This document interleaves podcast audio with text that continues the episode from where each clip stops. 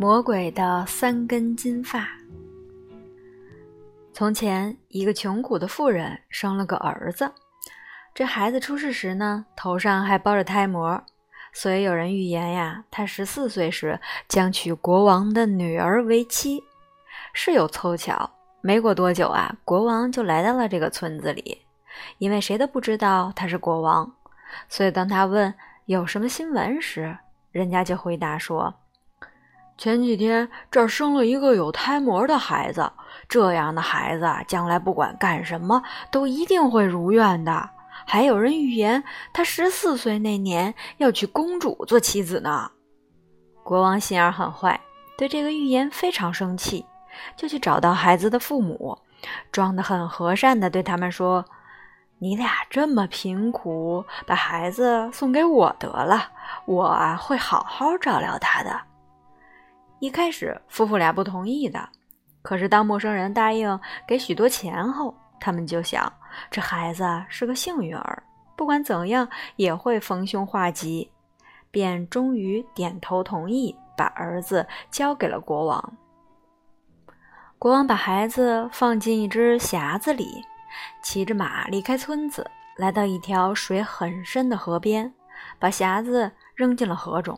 心想，这下我便帮助女儿摆脱了一个讨厌的求婚者。可那匣子呢，却并未沉下去，而是像小船似的漂浮着，一滴水也没能进到里边去。就这么浮啊飘啊，匣子一直飘到了离国王京城只有两里远的一座磨坊前，靠在一条堤岸上。磨坊的一个小帮工。正好站在旁边，发现了匣子，就用钩子把它勾过来，以为捡到了什么了不起的宝贝。他打开一看呀，谁知道匣子里面却是一个漂亮的小男孩，又健康又活泼。他把小家伙抱去给磨坊主夫妇，他俩正愁没孩子，真叫喜出望外，连忙说：“是上帝的恩赐，是上帝的恩赐呀！”从此精心教养这个妻儿。使他渐渐长成了一个品行完美的人。一天，为了躲避雷雨，国王正巧来到磨坊，问磨坊主夫妇：“眼前那个高个子少年是不是他们的儿子？”“不是。”他们回答，“这孩子是捡来的。十四年前，他被装在一只匣子里，飘来靠在堤岸上。我们的小帮工把他从水里捞上来。”国王一听。就知道这是他扔进河里的那个幸运儿。于是，你们是两个善良的人，可不可以叫孩子送封信给王后？我想赏他两块金子。谨遵陛下懿旨。磨坊主夫妇回答，便叫孩子做动身的准备。国王给王后写了一封信，信里说：“送这封信的男孩一到，立刻把他杀死埋掉。”在我回来之前，必须办好这一切。少年带着信息出发了，可是却迷了路。傍晚来到一片大森林中，在黑暗里，他看见一点亮光，便走过去，到了一间小屋跟前。他走进小屋，里面只有孤零零的一个老太婆坐在火炉边上。老太婆看见他，吓了一跳，问：“你打哪儿来呀？想上哪儿去？”哦，我是从磨坊来。少年回答：“奉命给王后送信去，可我在森林里迷了路，所以希望在你这里过夜。”哦，可怜的孩子，老太婆说：“你落进强盗窝里了，他们一回来就会杀死你。谁爱来就来好了。”他说：“我不害怕，可我累极了，再也支撑不住了。”说着，便平躺在一条长凳上睡着了。一会儿，强盗们回来，果然气势汹汹地问：“这是哪儿来的野小子？”哎，老太婆回答：“这是个善良纯洁的男孩，在森林里迷了路，出于可怜，我便收留了他。他奉命要给王后送一封信去。”强盗们拆开信，读起来。里边写着：“男孩一送到信，就把他杀掉。”读完信，连铁石心肠的强盗们也对少年产生了同情。他们的头两把撕碎国王的信，然后另外写了一封，信里写着：“一等少年把信送到，立刻让他与公主结婚。”随后，他们让他安安稳稳地在长凳上一直睡到了第二天早上。等他醒来，便把信给他，并且替他指了指正确的路。王后收到信，读了，就按信里的要求，下令举行豪华的婚礼，把公主嫁给了幸运儿。因为少年又英俊又和善，公主与他生活的很快乐，很满意。过了一些时候，国王回到宫中，发现预言应验了，幸运儿已与他的女儿结为夫妇。这是怎么搞的？他质问。我在信里写的完全是另外的命令。王后听了，把信递给他，要他自己看看写的是什么。国王一读，便发觉信被调换了。他问少年：“那托付给他的信跑哪儿去了？为什么送交的竟是另一封？”我压根不知道呀。少年回答：“想必是夜里我在森林中睡觉，他被人调换了。”国王勃然大怒，说：“不能这么便宜你！谁想娶我的女儿，他必须去地狱里，从魔鬼的头上给我拔来三根金头发。你能弄来我所要的东西，我才能让你继续做我女儿的丈夫。”国王希望这一下能永远的摆脱他，可是幸运儿却回答：“我很乐意去取金头发，对那魔鬼我才不怕。”说完。他就告别，开始他的旅程。他走着走着，来到了一座大城市。守门的卫兵盘问他会什么手艺，有什么知识。我无所不知。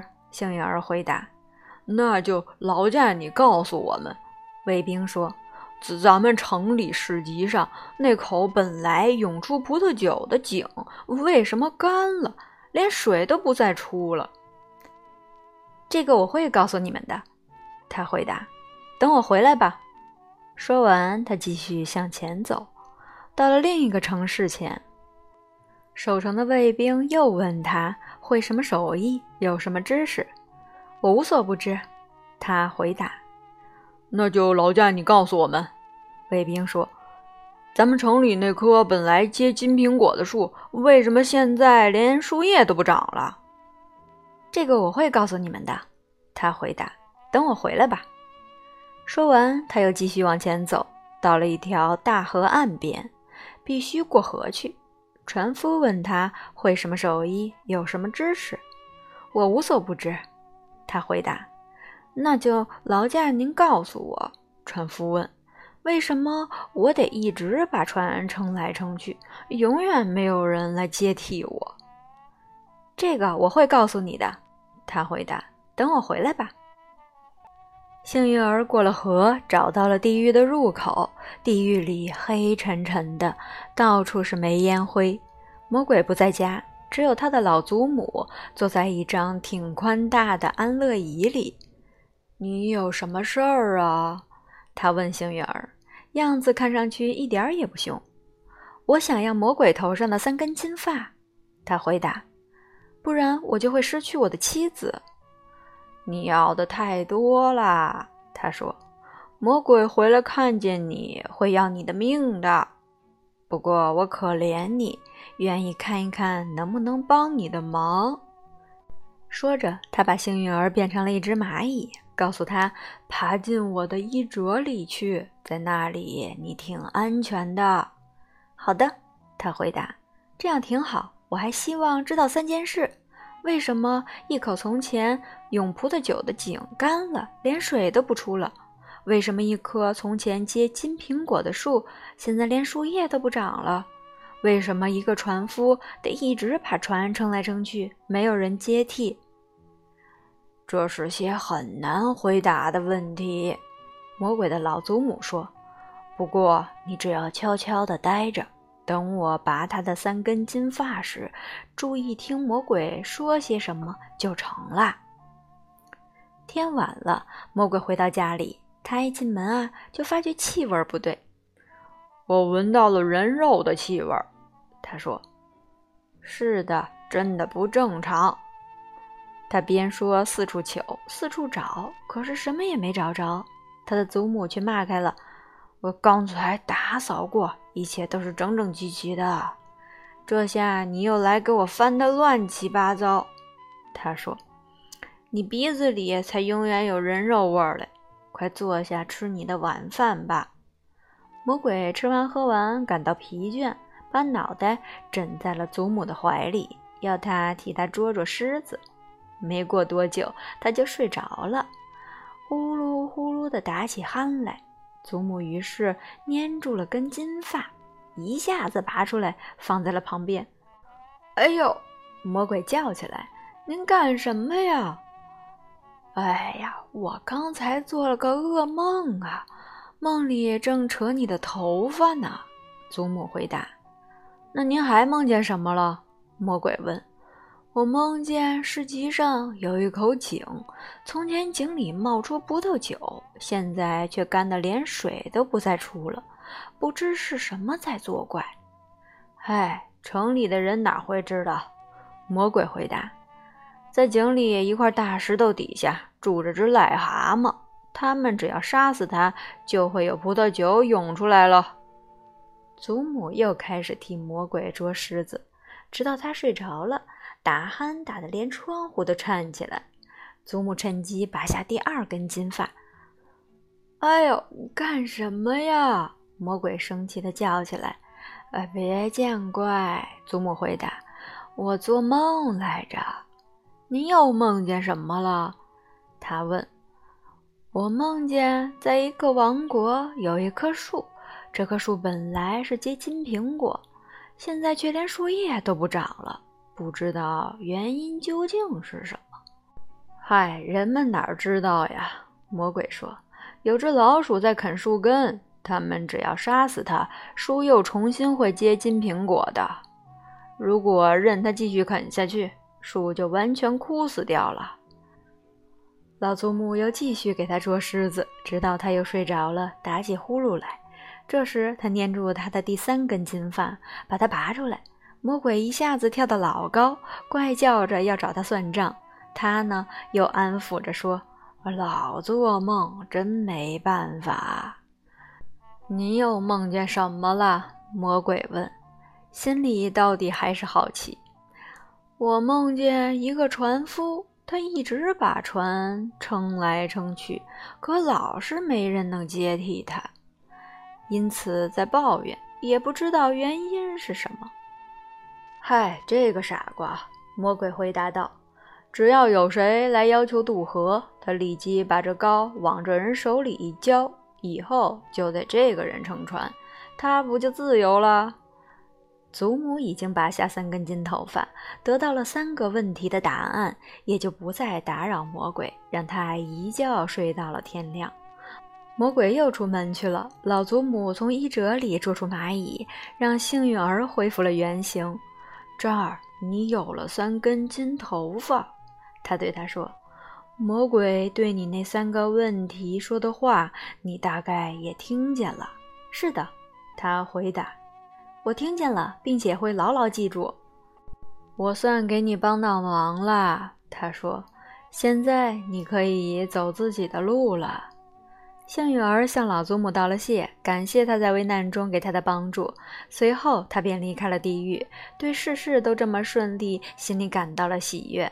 他见到了船夫，船夫要他兑现诺言：“先撑我过去。”幸运儿说：“然后我就告诉你怎么能够得救。”到了彼岸，他把魔鬼的建议转告给船夫：“如果有人来渡河，你就把篙交给他。”说完，他继续往前走。来到树不再结金苹果的那座城市，卫兵也要他回答问题。他于是说了从魔鬼嘴里听到的话：杀死啃树根的那只老鼠，这样树又会结金苹果啦。卫兵们很感激他，送给他两头驮着金子的毛驴，他便牵着他们走了。最后，他到达了井干涸了的城市，对卫兵们说了魔鬼说的那些话。有只癞蛤蟆蹲在井里的一块石头底下，必须找到它，把它杀死，这样井又会涌出葡萄酒的。卫兵们很感激他，同样给了他两头驮着金子的毛驴。幸运儿终于回到了妻子身边，重新见到她，听她说一切都圆满成功，他打心眼里高兴。他把国王要的东西——那三根魔鬼的金发呈了上去。国王看见除此之外还有四头驮着金子的毛驴，高兴极了，说。啊，现在所有的条件都满足了，你可以继续做我女儿的丈夫。啊，不过呢，我亲爱的女婿，请告诉我，你这许多金子是从哪儿来的？它可是一宗很大的财富啊！我过了一条河，幸运儿回答，发现河边满是金子，而不是沙，就搬回来了。我也可以去搬一些吗？国王问，一副贪心的样子。你想搬多少都行，幸运儿回答。